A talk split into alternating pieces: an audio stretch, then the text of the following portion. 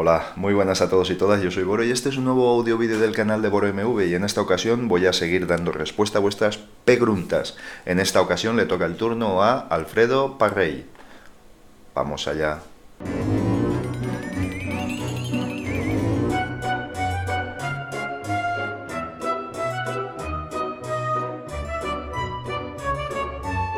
Bien, como os decía Alfredo Parrey, como siempre nos hace una pregunta bastante profunda, bastante desarrollable y que, sin más preámbulos, dice así. Hola Boro, ¿cómo calificarías la relación laboral entre empresario y trabajador en nuestro país? Los salarios de promedio no son altos. ¿Cuál crees que es el motivo? ¿Crees que el empresario realmente no quiere o no puede subir los sueldos a sus empleados? ¿Cuál crees que es el motivo de la precariedad laboral? ¿Crees que se cuida y se valora al trabajador? Gracias, Boro, y un saludo. Bien, como siempre, Alfredo, vamos a ir por partes. Es una pregunta múltiple. ¿Cómo calificarías la relación laboral entre empresario y trabajador en nuestro país? Bueno, pues la calificaría de mm, nefasta. Me explico. Eh, como sabrás, o en alguna ocasión he comentado, he sido enlace sindical y te puedo decir de que tanto por una como por otra parte no hay mentalidad, eh, no hay mentalidad sindical y no hay mentalidad de empresa. Mira, te voy a poner ejemplos. En Alemania, por ejemplo, en una empresa pequeña, del tipo que en España son el 80%, una pyme, está muy mal visto que el empresario vaya con un... estoy generalizando, evidentemente, estoy generalizando. Vaya con un Mercedes de alta gama por ahí yendo de, lado en lado. ¿Por qué? Pues porque ese dinero se podría eh, haber reinvertido en la empresa para que ésta crezca o tenga mayor garantía de viabilidad. Solo con esto ya te pongo un ejemplo. Eh, he podido ver en muchas ocasiones lo primero que hace un señor cuando monta una empresa y gana algo de dinero, comprarse un cochazo, comprarse un apartamentazo, etcétera, etcétera, etcétera. Estamos muy equivocados en este país con ese, con ese tema. No hay cultura de empresariado moderna.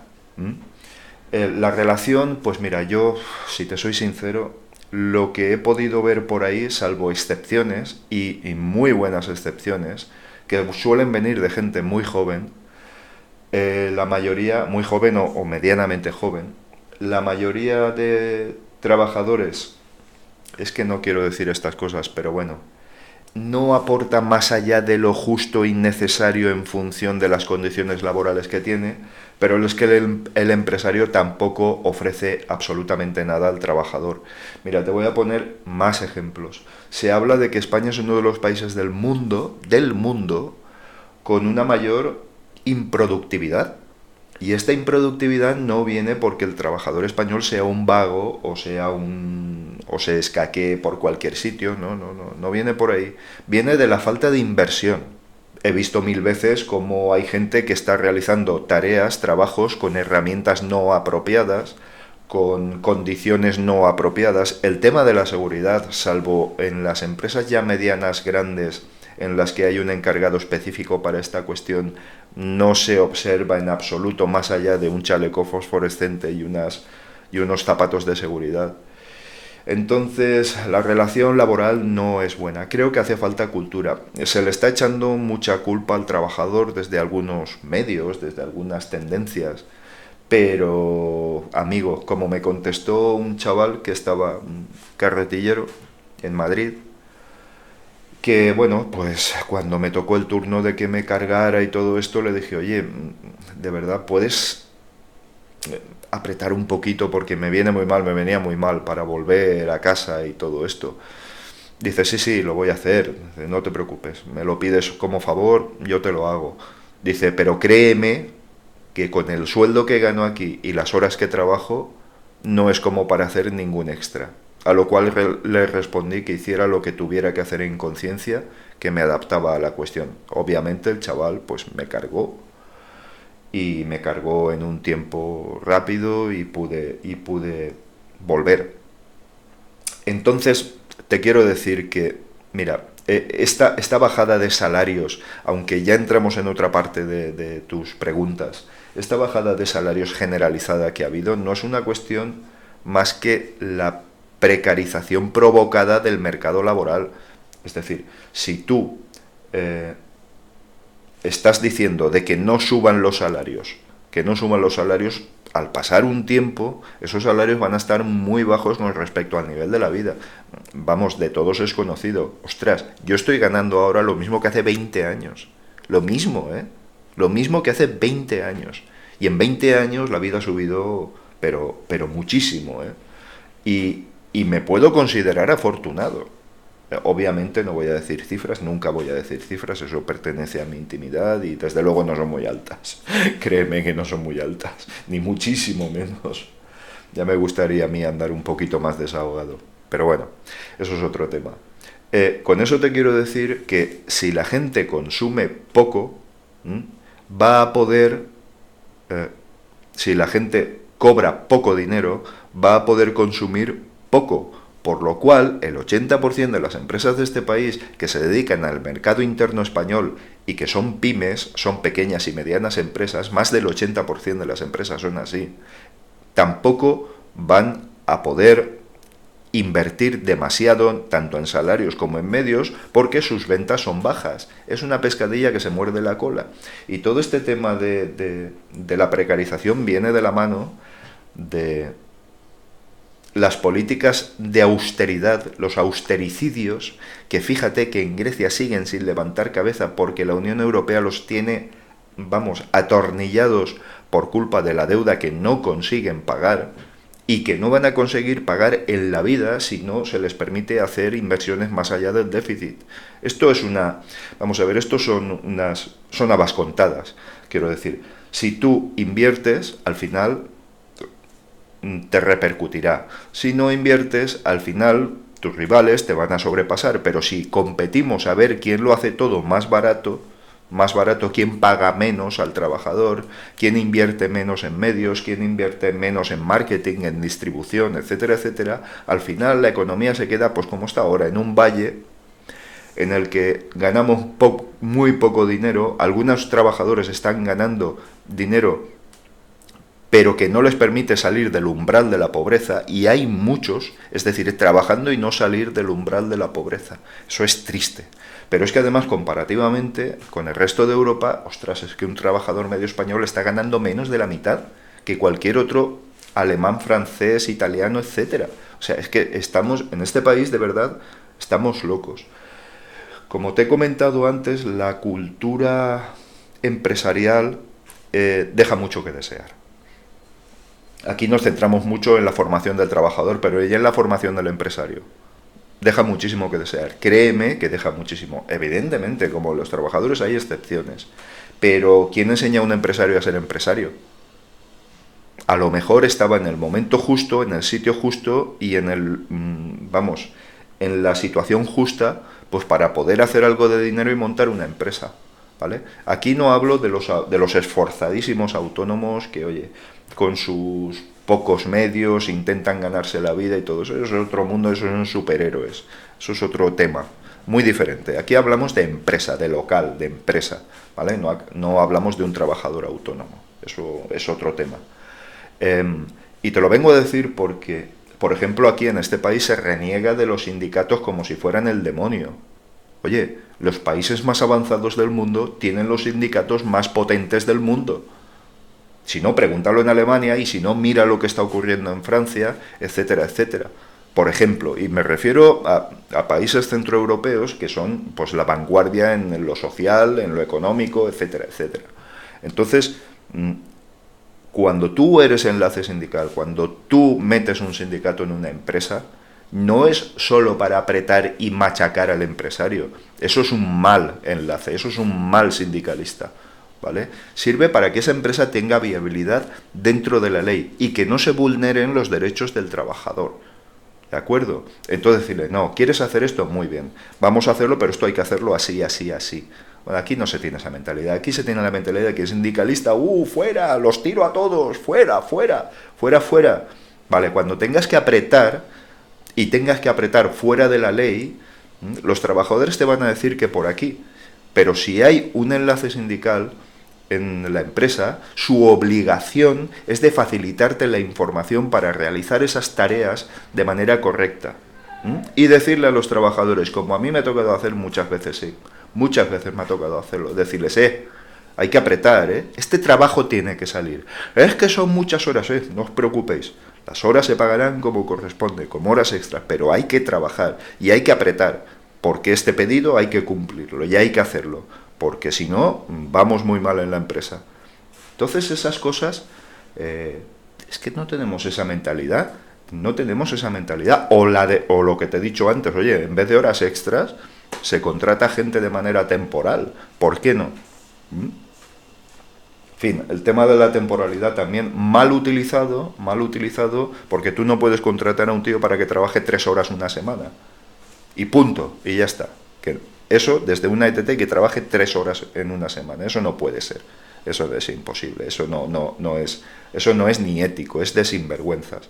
Pero tú tienes, si tú tienes un golpe de trabajo, tienes que preverlo y decir, mira, este señor va a estar un mes aquí. Oye, y a trabajar y a ganarse la vida como todo el mundo por ejemplo.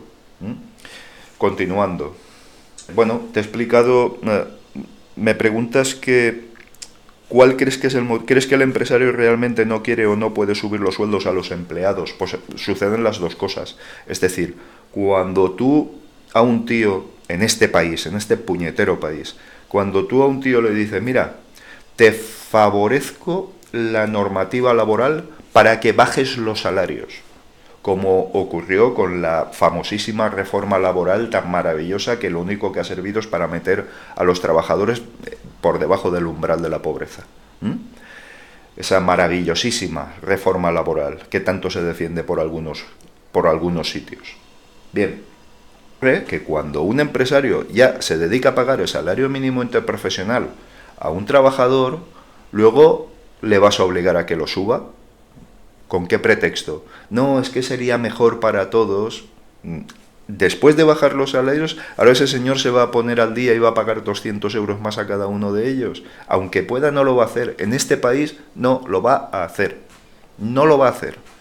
Si estamos hablando de subir el salario mínimo, por el amor de Dios, a mil euros, mil euros, y están todos rasgándose las vestiduras y las carnes y haciéndose araquiris, por el amor de Dios, hombre. Entonces, eh, vamos a ver, que no, que no, que ha sido muy bonito bajar las condiciones laborales y bajar eh, los salarios bajo 20.000 pretextos, pero ahora no pretendamos que lo suban si no es de manera legal y contundente, es decir, aplicando leyes, es decir, no, por cojones hay que subir los salarios porque estos salarios no son sostenibles. Muy bien, también evidentemente habrá empresarios que no podrán hacerlo y los comprendo, no podrán hacerlo. Con este mercado laboral y con este mercado en general no pueden hacerlo, no pueden subir sus costes. Sí, yo lo entiendo, yo lo entiendo, pero es que un trabajador tiene que ganarse la vida también. Entonces, no siempre vamos a barrer hacia un lado. Y al hilo de todo esto, Alfredo, te comento la situación de los sindicatos en este país. Vale, nos hemos tragado que los sindicatos son unos sinvergüenzas, que son unos... Muy bien. Cuando hay una huelga por algún motivo en particular, hay gente que defiende su derecho a trabajar, yo defiendo mi derecho a trabajar. Bien, pues esa misma gente, Alfredo, esa misma gente, cuando vaya a pedir empleo, que no diga quiero cobrar según ley, porque la ley la negocian los mediadores sociales, sindicatos, empresarios y gobierno. ¿De acuerdo? Entonces que no diga que quiere cobrar según convenio, porque ese convenio lo han negociado los sindicatos, los sinvergüenzas, ¿de acuerdo? ¿Qué dicen? Así que vamos a tener un poquito de cabeza y vamos a... Ahora nos hemos encontrado que hay gremios, hay sectores, gremios, que mayor que soy, hay sectores en los que no hay convenios, los convenios internos han caducado y se rigen todos por convenios mayores o sin convenio. Entonces, a que esa gente que dice que defiende su derecho a trabajar y que los sindicatos son unos sinvergüenzas, a que no van al empresario y le dicen, págame lo que usted crea conveniente, señor empresario, a que ninguno lo hace, ninguno. El 0% de los, que, de los que vayan a buscar empleo con esa ideología van a hacerlo. Así que me parece que, que la política en plan supporter nos y los medios de comunicación, que son muy peligrosos, cuando un colectivo defiende sus derechos laborales y la gente se le echa encima porque sufre una incomodidad por una huelga, cuando esas personas tengan ese, problemas similares, que no pidan que se pare el mundo para, porque ellos son lo más importante y por la injusticia que están sufriendo, porque entonces no les ayudará a nadie. Yo al final, Alfredo, pues como dijo un, jefe de planta eh, en el aspecto sindical, que me dijo, mira, esto al final mm, vamos a tener que, decir, mira, vamos a defender solo a los afiliados. Sí, porque hay, el, vamos a ver, afiliados hay un 5% y el resto chupa del bote. El resto se aprovecha del esfuerzo de los demás. A mí me ha ocurrido, pues oye, es decir, mira, oye, vamos a parar, vamos a parar porque eso no se puede hacer como quieres hacerlo. Hombre, pero es que esto apretan, sí, sí, apretarán por todos los lados, pero como cedas una vez, vas a ceder todas las, veces. Y lo que no puede ser es que poquito a poquito te vayan erosionando tus derechos laborales. Entonces, eh, volviendo al tema de los salarios, pues algunos sí pueden hacerlo y no lo hacen, como verdaderos sinvergüenzas que son, y otros, pues oye, pues realmente no podrán porque son empresas muy pequeñas, de, muy, de una actividad bastante justa y no pueden poner salarios por encima de lo legal, es decir, pagarán lo mínimo que puedan. De ahí, de ahí, hacer contratos de seis horas, cotizar por seis horas y trabajar 12, mm, hay mucho trecho y hay muchísima gente que lo hace, pero muchísima, muchísima, muchísima. ¿De acuerdo? Venga, más cosas. ¿Crees que se cuida y se valora al trabajador? No, no. En este país, no. Para nada. Absolutamente no. Mira, ¿sabes en Alemania cuál es la, mentalidad del empresario acerca de sus trabajadores? Que son el mayor activo de la empresa. Pregunta aquí. Aquí la mentalidad es que son los sinvergüenzas que van, quieren arruinarlo a toda costa. Eso, eh, vamos, me em, evidentemente estamos hablando de generalizaciones, pero vamos, es que me jugaría el pescuezo que ni un 0,01% de los empresarios de este país opina que los trabajadores son su mayor activo. Eh, no, eh, y os hablo desde, para aquellos que, disientan y que tal, os hablo desde la experiencia, desde mi experiencia, ¿vale? No digo que en todos los sectores sea así, que en todo el país eh, sea así, pero lo que yo he visto, lo que yo he visto, y llevo ya trabajando, mira, te voy a decir cuánto, pues como 40, 40 38, 39 años trabajando a tope, eh, te puedo decir que es como te he estado describiendo hasta ahora. No se valora al trabajador, no se le forma, no se le dota de, medios. No, no. Eh, yo lo, lo, que he visto por ahí, y te hablo, insisto, una y mil veces, desde el ochenta y pico por ciento de las empresas de este país que son pequeñas y medianas, es, eh, tienes que hacer esto. Se busca, mira, yo siempre lo he dicho, a mí me tiraron de un trabajo porque no era lo suficientemente hijo de puta como encargado. Me tiraron de un trabajo por eso. Así que, con que te diga eso, pues fíjate. ¿Y qué motivos había para serlo? Ninguno. Ninguno. ¿Vale? Eh, la mentalidad es, hay que hacer esto y tal. Hostia, ya, pero eso para eso necesito... Si no lo haces tú, lo hace otro. Bueno, pues oye, pues eh, no, eso no es así. Y desde luego mm, la precariedad laboral en cuanto a contratación lo que provoca es que digan, oye, que me han dicho que lo haga así, pues lo voy a hacer así, porque si digo que no se puede hacer o que no se puede hacer bien, me van a echar en cuanto se me acabe el contrato. Entonces dices, eh, como si tardo 14 horas en poner tres clavos, ¿qué más me da? Me han dicho que lo haga, yo lo hago, ningún problema. Entonces, te vengo a decir que no, no. Eh, las formaciones sí que es verdad que se están dando muchos cursos de reciclaje, pero se están dando en empresas ya bastante más grandes, en las que precisamente los enlaces sindicales y, los comités de empresa presionan para que se hagan las cosas como se deben de hacer, con seguridad, con información, con formación, etcétera, etcétera, etcétera. Son bastante frecuentes en este tipo de empresas los cursos de reciclaje en los que periódicamente, cada año, cada meses, eh, se le da a, a los trabajadores cursos en horario laboral, por supuesto, como debe ser, porque es una cuestión de empresa. Eso de hacerlo los sábados cuando ya no se trabaja sería otro temita a tratar. eh, en los que se les forma para que estén continuamente al día de, de sus trabajos, de la empresa, etcétera, etcétera, etcétera, lo cual me parece, y de la seguridad, lo cual me parece muy bien. Así que nada, Alfredo, me he enrollado mucho, probablemente he puesto muchos conceptos encima de la mesa. Insisto, es mi experiencia, es mi experiencia. Probablemente haya eh, empresarios que se sientan ofendidos, que no se sientan ofendidos, porque también digo que los hay y muy buenos, muy buenos, pero que yo la mayoría que me he encontrado ha sido esto, la inmensa mayoría que me he encontrado ha sido esto. Eh, lo que sí que, si hay algún empresario que me esté viendo, pues oye, mm, yo creo que tener una buena relación con los trabajadores y pagarle correctamente, al final repercute en que el cliente queda más contento por el trabajo realizado, que puede ser de distribución, de reparación, de mantenimiento, de, creación de prototipos, etcétera, etcétera, el cliente quedará mucho más contento y tú podrás delegar muchas más tareas y trabajos a personas competentes. Vamos, lo que viene a ser, lo que viene a ser confiar en tus trabajadores.